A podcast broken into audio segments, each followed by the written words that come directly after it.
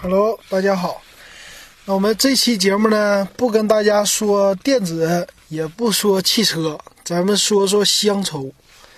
为什么说乡愁呢？我发现呢，就是，哎呀，这个可能离开家的时间久了一点儿，就发现这随着年龄的渐渐的长大，就开始有一些思乡这种感情，而且是。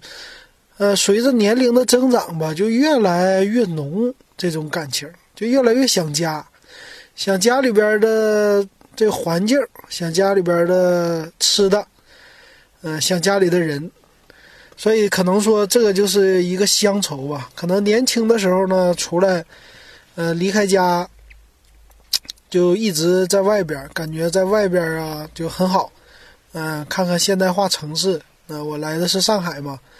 然后家呢是在沈阳，其实我是大概零三年吧，零三年去大连上学开始，然后零五年年底工作，就这么的，就等于说离开沈阳了，离开辽宁了。那差不多也这十十几年了吧。那所以对家乡呢，嗯、可以说家乡的变化吧。现在回去的次数一年也就一两次。然后有的时候可能一年也不回，回个一次，嗯，这种，所以回去呢，可能说看的也就是家周边的地方，其他地方都不去，嗯，但是呢，对于家乡的这个菜呀，我是可能说永远忘不掉，所以呢，今天咱们讲一讲关于家乡的菜，尤其是我家乡的这个菜，东北菜。那东北菜呢，我一直都爱吃。啊，我来了上海之后呢，也吃东北菜，而且经常去，所以我也看到东北菜馆里呢很多东北人。那他们只要是一进了这个菜馆，那大家虽然说人在他乡，可是，呃，吃到了一点儿家乡菜。这个虽然说可能味道和老家的不一样，但是呢，感觉就是在这么一个店里吧，算是回到了家乡，或者离家乡的距离更近了一些啊。你也在这里听到了老板说话，也是你的口音，啊，虽然说可能说不一定是你家乡的离你很近，因为东北毕竟三个省嘛，每个省的口音还是有一些不一样的，但是呢，还是不错的，听着吃的菜也感觉可以。呃，我想你们可能说也有其他地方的嘛，不一定都是东北的。那什么四川呐、湖南呐、呃贵州啊，呃是吧？还有什么江西呀、或者说北方的浙江啊，这些地方的都有乡愁。可能说，呃，离开家越远，这个乡愁越浓。为什么这么说呢？可能一些海外的人。他们离家很远，然后难得回一次，那他们的乡愁就保持着在家乡他们走的时候的习惯，所以他们特别特别的想家。其实保留的不仅是生活习惯，也保留着饮食的习惯。那他做的菜呢？虽然说当地可能没有他要的这些菜或者调料，但是呢，他尽量按照走的离开家的时候的味道。来做，来尝试做这些菜，把乡愁留住。好，那前面说这些铺垫吧，咱正式开始说东北菜。那东北菜呢，首屈一指的，你去了东北，首先要吃什么？就是锅包肉这个菜，这是东北的一道名菜，而且这个菜好像只有东北，还有东北附近，就内蒙，我听说有这个菜，离开了就没有了。而且我每到一个，你只要一进一个东北菜馆，最受欢迎的一道菜就是东什么呢？锅包肉。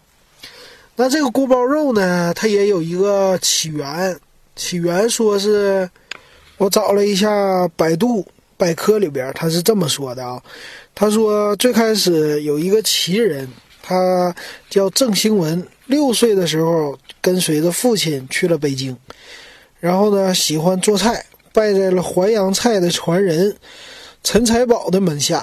那一九零七年的时候呢，这个郑兴文他是到了哈尔滨，到了衙门里边当官厨，那个衙门的道台去做菜。那那个道台呢，他们经常宴请旁边的俄罗斯的客人。这些外国人呢，他知道外国人喜欢吃酸甜口的，那他就把一些一个咸口的叫咸口的焦烧肉条给它改成了这么一个酸甜口的一个菜。那这个菜呢，它因为是用一定要用急火来炒，而且要火大，而且呢，这是油炸的嘛，所以起名就叫锅爆肉，爆炸的爆。但是呢，久而久之，大家一念念念念念，就念成了锅包肉，就铁锅包子肉，所以很多人都不理解这锅包肉是啥意思。那就这么一个传说，或者说一个来历吧，从哈尔滨先来的，然后到后来呢，东三省他们，呃，等于说西安事变之后吧，东三省的这个菜就慢慢的从官方的菜。便流入到了民间，就有了锅包肉这个菜。那锅包肉呢，做法有各种各样的。如果你去东北呢，那做他就说：“哎，你要老式儿的、新式儿的。老式儿的就是酸甜口，新式儿呢就是什么？就是番茄酱口。那这就叫老式儿、新式儿。但是呢，啊，咱们东北这三个省啊，做锅包肉的方法其实方法一样，但是做出来的肉不一样，就。我是沈阳人，我离开沈阳之后吃的锅包肉就再也没吃到沈阳的那儿的锅包肉了。那大部分在这边儿，就上海啊或者全国，大部分都是黑龙江的锅包肉。那分别有什么特点？咱我先说一下这特点啊。这特点呢是，呃，一个是裹的面多，一个是裹的面少，然后一个是肉是酥脆，一个是呢肉稍微里边感觉嫩一些。虽然也有这个脆，但是不不酥。那这就是这个锅包肉这么一个稍微不一样的地方。那再说一下，简单说一下锅包肉的做法。那为什么我锅包肉这东西啊，就是我信手拈来吃锅包肉，从小就开始吃，因为呢，我的姥爷是饭店的厨师。所以他后来开了饭店。我从上小学开始，他那个饭店，我只要一去，他在饭店做饭的时候，很多人都点这锅包肉，尤其是家里有孩子的，一去饭店就是锅包肉。那点了锅包肉，他做的一锅的时候，哎，盛出来一勺，这就是有我的了，是这样的。而且呢，他做饭的时候，尤其是做锅包肉的时候，我是因为眼馋呐。那眼馋的话，我就在他旁边就看着他做，那看了多少次了，我已经不记得了。而且是逢年过节，我们家是必做锅包肉这道菜，所以只要是做这道菜，小孩就馋。馋的话，就得在锅边等着出吃那些刚出锅的锅包肉。刚出锅的是特别的脆。那锅包肉怎么做呢？我就描述一下我姥爷是怎么做的。首先，锅包肉选的肉要是，呃，里脊或者是外脊，就是猪身上的，一般是用猪肉。那里脊是稍嫩，外脊呢稍微来说就没有里脊肉那么嫩，但是也可以选用这种肉，因为，呃，里脊的肉属于是瘦肉，里边的那个肥肉很少或者基本上没有，所以锅包肉呢最好是用瘦肉。或者是精瘦肉来做，这样是才能达到，呃，锅包肉所要的品质。然后呢，他这个肉拿了以后，我姥爷怎么做呢？我姥爷喜欢把这个肉不是肉块吗？他不是这么切，他是片。为什么就是用刀横着片？为什么要这么横着片呢？它可以让肉切的尽量薄一点，差不多就是半毫米或者三毫米吧。三毫米不是五毫米，说错了，刚才半厘米，差不多是三毫米这么厚的一个肉片儿。那切这个肉片儿，当然开饭店了。切肉片儿的话，可能薄一些，省肉嘛，对不对？但是呢，这也有一个好处，就是肉片儿薄了以后容易炸透，快点出锅，而且酥脆可口。那这个肉呢，切好片好了以后，拿这个淀粉。放在碗里，浇上淀粉，再浇少量的水以后，用手抓一抓，把这个肉先抓一抓，放一会儿，放个几分钟。那可能说他这个功夫就去准备油了。那锅包肉呢，属于是油炸的食品，油炸的菜。那这个油啊，必须得多。那在饭店里都是一个大锅，一个大勺，勺里边至少得有半勺油，而且这个油温呢不能低了。那炸锅包肉呢，油温至少得是，我看得是五成或者说七成这么一个油温。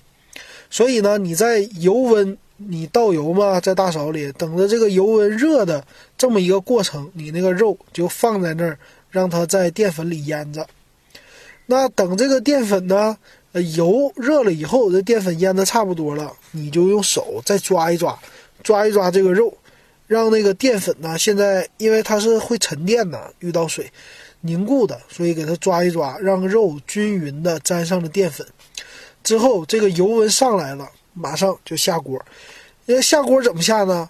要把肉一片一片的给它捋直了，就是给它捋好了一个片儿下到锅里，就这么的一片一片的下。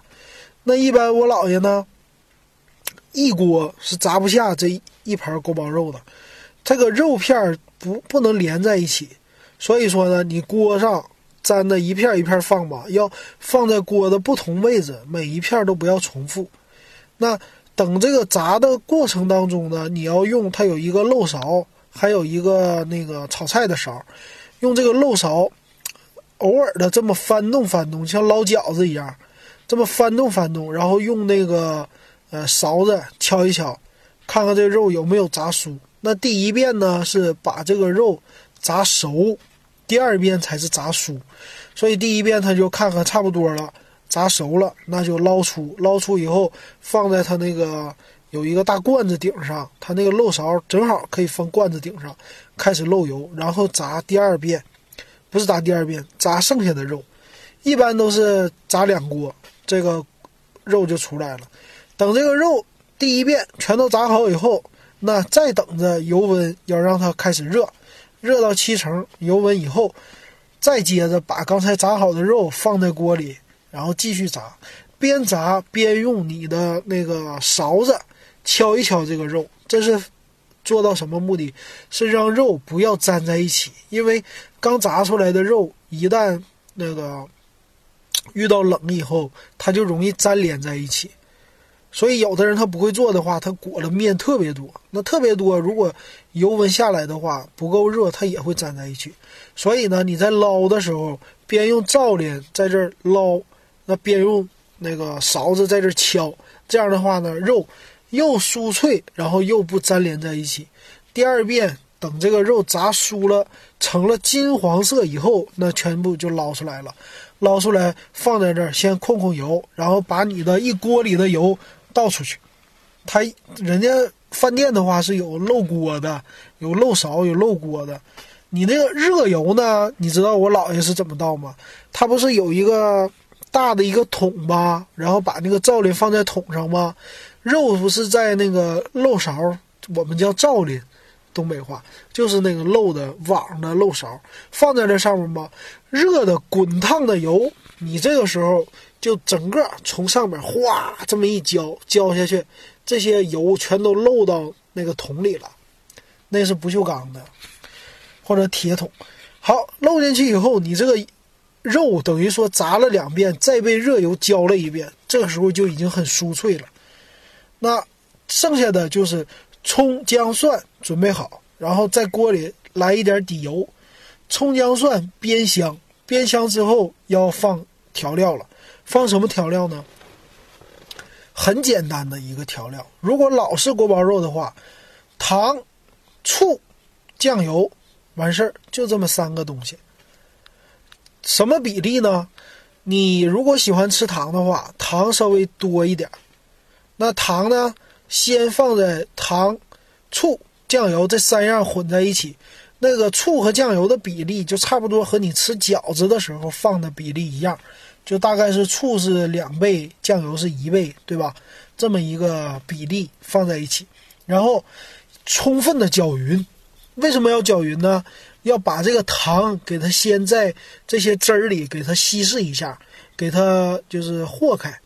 那我们不喜欢用砂糖，东北用的都是绵白糖，我们简称叫白糖，因为绵白糖呢很容易在水里溶解掉，在调料里也是特别容易溶解，所以这个时候你晃一晃，搅一搅，这个糖啊就已经在调料汁里差不多溶解了一半以上了。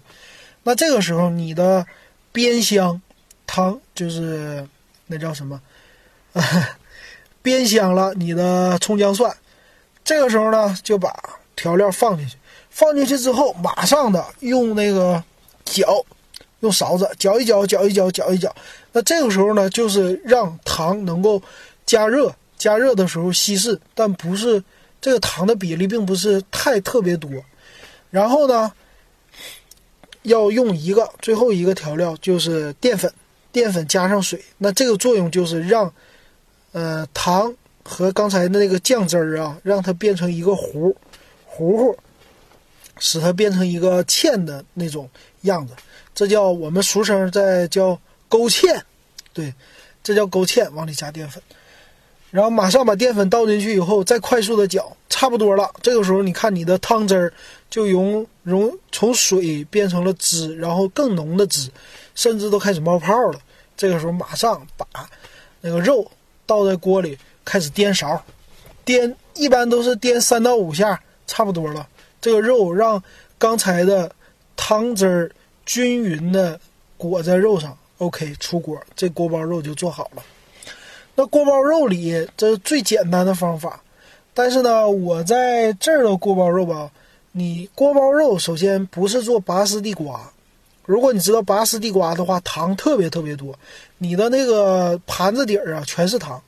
可是锅包肉不要达到这种，锅包肉真的做的好的人的锅包肉，那个汁和油的留在盘子上的可以说非常少，就是不是说你的锅包肉盘子里一大滩油和一大滩糖，这就是好的锅包肉，并不是这样的，而是说你的汁最好只挂在肉上。只有你的肉和盘子接触的地方留下这个汁，而不是一盘子都是汁。而且这个汁不要糖特别多，不是那种黏的要拉丝的糖，而是说就刚好淋在裹裹住了这个肉就 OK 了，对吧？这就是锅包肉的做法。这是我们的沈阳叫老式锅包肉，后来创新的呢就是加了番茄酱。那番茄酱也很简单。那个时候的番茄酱呢，不是像我们现在那种塑料袋里的或者瓶子里的，而是罐头盒的塑料那个番茄酱。因为以前呢，番茄酱就不算是啊，算是稀有的东西吧，不算是太那什么的。而且有的番茄酱做的是真的，以前的番茄酱用的是真的是番茄，所以你这个番茄酱一罐打开以后，基本上里边没什么糖，是那个番茄更多。番茄那个捣碎的，所以你还得稍微加一点糖。那做这种番茄酱的方法和那个是一样的，只是呃最后的由糖醋酱油这三样改成了番茄酱。如果你再稍微加一点糖也可以，再加这个醋都不用加了，因为番茄酱本身就有酸味儿，就已经调好的了。所以就这么简单，不需要加盐，不需要加味精。很简单，对吧？这就是锅包肉的做法。那稍微蒜会多一些，等你吃完了，你盘子上会有一点蒜蒜和那个汁儿，这就结束了。我小时候吃锅包肉吃到什么程度呢？就爱吃，那每次给我留留个少半盘儿。以前饭店里是白盘子，就是纯的白色的瓷盘子。我在饭店里吃的时候，在我姥爷做的，吃完了肉全吃光。然后盘子用舌头舔的一干二净，就跟刷过的一样，什么都不剩下。这就是爱吃锅包肉，爱吃到这种程度。这就是锅包肉的那个汁儿，觉得特别特别的香。如果汁多的话，我们会怎么吃呢？有馒头的话，我们就拿馒头啪一蘸，把底下那个汤全都用馒头给蘸光，然后这一个或者半个馒头全吃光。然后有米饭的，那那个汁儿就更好了，往米饭里边拌，拌着，这不都是甜的吗？但是油并不大。现在的锅包肉，我在上海这边吃的锅包肉，我可以说就没吃到正宗的锅包肉，我们沈阳的那种酥脆的锅包肉。所以吃的有的人做的糖特别多，大部分人做的油特别多。就你如果打包的话，全是油，那个底下差不多得有个五分之一，那盒子里五分之一都是油，所以这样锅包肉都不是好锅包肉，因为你这一打完包，那锅包肉啊来了以后都变成软的了。但你真正做的好的人呢，他那个打包只有热气留下，可能稍微软一些，但是。还是会脆的，没有那么多的汁儿，所以这是好的锅包肉。下次你吃锅包肉的时候，你就注意，首先裹面多的就不是好的锅包肉，要酥脆。所以你可以点菜的时候跟他说：“哎，这个锅包肉少裹点面啊，炸脆点儿。”然后说：“那个油最后控干一点儿啊。”你这样说的话，表示你很专业，这样你会吃到稍微好吃一点的锅包肉。但是如果你有机会去沈阳的话，我建议你去沈阳的饭店里，你点一点沈阳的锅包肉，我觉得非常非常的好吃。那都是很多饭店做出来的口味啊，都是酥脆的那种，而且现在的他们炸出来的这有点像脆皮儿的那种感觉，就是糖外边裹了一层皮儿。所以呢，那个咬着咬了一口之后，那锅包肉就是咔有这种咔吧的。那种脆的声音，而且呢，呃，你一口就能咬断。好的锅包肉，因为都是瘦肉嘛，一口必须咬断，而且那个肉是白色的肉，必须得是这样的才是好锅包肉。说了以后就容易流口水。那这就是啊，东北的名菜锅包肉。那这个锅包肉呢，其实很受外国人欢迎，确实和它原刚开始创立的时候是很像的。那。我在沈阳的时候学外语，不是有外教吗？外教跟我们说，最喜欢吃的就是锅包肉。他们叫什么呢？中国甜肉。他们这么说，他们不收锅包肉。然后我在其他地方看到的那个外国人，他们也非常喜欢吃锅包肉。所以这道菜建议你，如果你不是东北人的话，建议你去东北的饭店里点一个锅包肉尝一尝。但是最好吃的。我觉得还是要去东北吃，东北做的才是最正宗、最地道的锅包肉，在其他任何的，只要离开东北了，你就吃不到最正宗的锅包肉了。好，那这期节目我们砍的是东北名菜锅包肉，那欢迎大家关注我的微信公众号“电子数码点评”，以后呢，我给大家带来更多的乡愁，有更多的我的老家东北菜。